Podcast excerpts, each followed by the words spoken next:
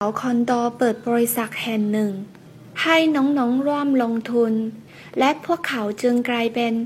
ผู้ถือหุ้นของบริษัทหุ้นส่วน大姐开了一家公司，弟弟妹妹们都纷纷投资，于是成了合资公司的股东。解析：ลงทุน投资หุ้นส่วน合资ผู้ถือหุ้น股东